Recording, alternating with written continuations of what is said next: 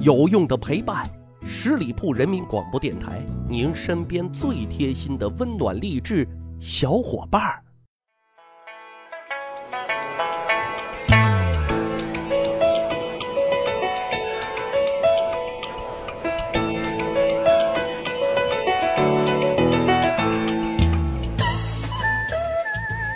十里铺人民广播电台，趣吧历史，增长见识，密室趣谈，我是大汉。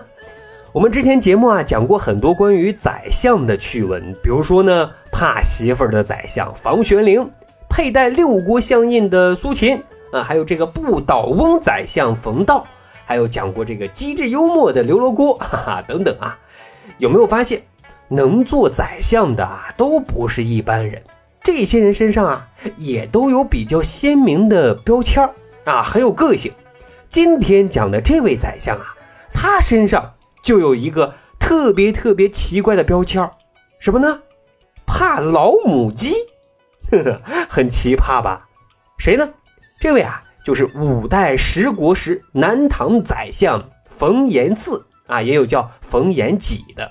说到冯延巳。可能有小伙伴都知道啊，他也是南唐的著名词人。比如呢，这句“风乍起，吹皱一池春水”，哎，就是他写的，写的多生动啊，多优美啊！他的词啊，多写闲情逸致，文人的气息呢是比较浓厚的，对北宋初期的词人也是有比较大的影响的。但是，他为什么怕老母鸡呢？原来啊，这里很有故事。说有一次啊，冯延巳生病了，病得很重啊，这个症状啊也很奇怪，就说话没有声音，还不停的呕吐，眼睛呢是外翻肿胀啊，还有一些水泡，家人很着急啊。京城南京一带啊，稍有名气的郎中都被请来会诊了，结果都说没救了，准备后事吧。因为李后主啊跟冯延巳那是铁杆盟友啊。当得知情况之后，就赶紧派一位姓周的太医啊去瞧瞧。啊，人家太医就是太医啊，果然没用十天，冯延巳啊基本就康复了。周太医呢还特别叮嘱他再开几副药，巩固一下疗效，就能够痊愈。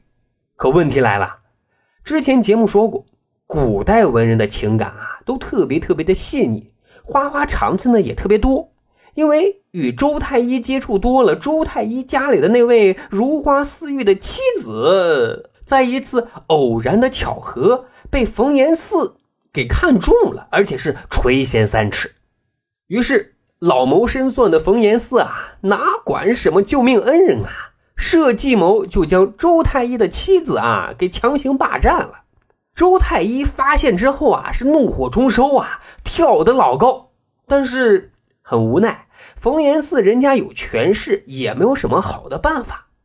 但是这咽不下这口气呀，于是心一横：“你这个老不死的，竟敢霸占我的娇妻，我也让你尝尝我的厉害。”于是呢，趁着给冯延巳啊开巩固疗效的药方的时候啊，就偷偷的下了一副毒药。结果呢，可想而知啊，冯延巳又犯病了。病症啊，跟上次一模一样，奄奄一息啊。老冯的家人不知道啥情况，就赶紧去请人家周太医再来医治。这一下终于逮到机会了，周太医那是破口大骂：“活该你这个老不死的！”因为老冯的家人啊，看周太医见死不救，哪能善罢甘休呢？于是呢，就绑了他啊，一起找李后主去评理。李后主呢也很好奇啊，一连问了很多很多的问题，比如说冯宰相是得的啥病啊？为啥两次病状啊都是一模一样的呀？为何周太医这一次不肯施救呢？等等等等，周太医这回啊赶紧抱大腿啊，一一都做了回答。原来啊，冯延巳的病根就是他最爱吃的老母鸡有问题。冯延巳家的老母鸡啊，都是散养的，圈在他们家的官田里。但是他们官田里啊，到处都长着一种叫做蝎子草的植物啊，学名呢叫做半夏啊，既是传统的中药材，又具有剧毒。鸡在散养的过程中啊，经常吃这种比较清嫩的半夏，时间一长，小鸡仔变成了老母鸡，半夏的毒素都沉积在鸡肉里。冯延巳呢又特别爱喝鸡汤，自然毒素呢就通过鸡汤跑到他的体内了，导致啊慢性中毒。周太医人家是行家啊，知道病根对症下药，所以啊第一次很快就治愈了。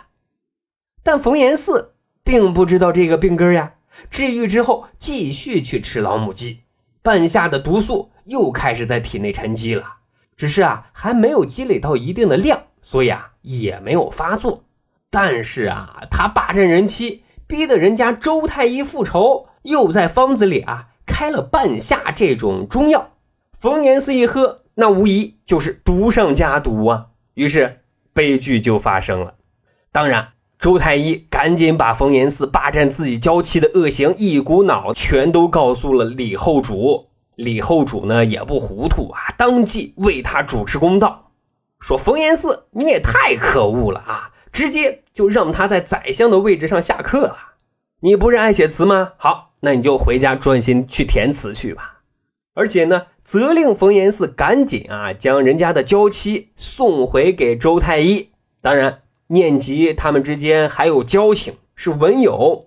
李后主呢，另外找其他的太医啊，给冯延巳去治病。因为病根儿已经找到了，其他太医也没怎么费功夫，就把冯延巳给治好了。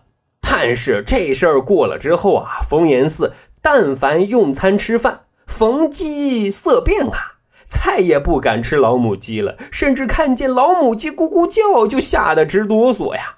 后来。南唐降宋以后，冯延巳随着李后主啊去了开封。虽然河南那个地方啊并没有半夏这种植物，老母鸡的体内啊也没有半夏这种毒素，但是，一朝被蛇咬，十年怕井绳啊，他还是不敢吃，而且啊是一直到死再也没有吃过他心心念念的老母鸡。好，十里铺人民广播电台。密室趣谈，咱今天的节目啊就是这样。咱还有一个去吧历史的小分队，如果您对历史边角料很感兴趣，欢迎大家关注十里铺人民广播电台的公众微信账号，然后回复数字一就可以添加大汉的个人微信。经过简单审核之后啊，我就会邀请大家进入这个小分队当中，咱可以谈天谈地，聊历史段子。本期节目就是这样，感谢收听，下期再会。